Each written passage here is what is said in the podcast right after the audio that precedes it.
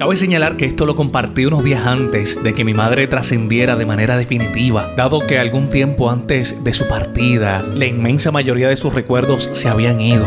Ya en ese momento sentí que ella, tal como la conocí, se había marchado. Sin embargo, ahora me pongo a leerlo detenidamente y me hace pensar en, en tanta gente que ya no está, pero que siguen en el plano físico y que a fin de cuentas me han dejado un legado de tantas enseñanzas. Aquí les va.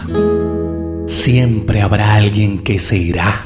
Algunos, al marcharse, llevarán consigo su cuerpo físico y otros, por las circunstancias, por las fragilidades de nuestra condición humana, por los vaivenes de la vida, se irán aunque continúen presentes en el plano material. Se irán y esa esencia que una vez conocimos quizá no regrese jamás.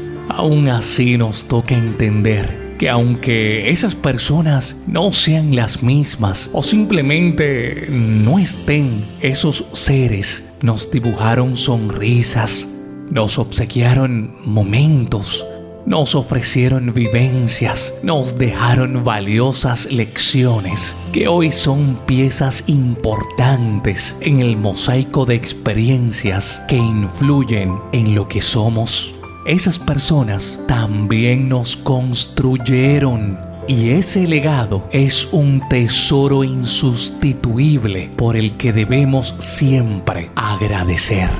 Mi nombre es Wilfred Pagán y este es Mi Arte Impopular.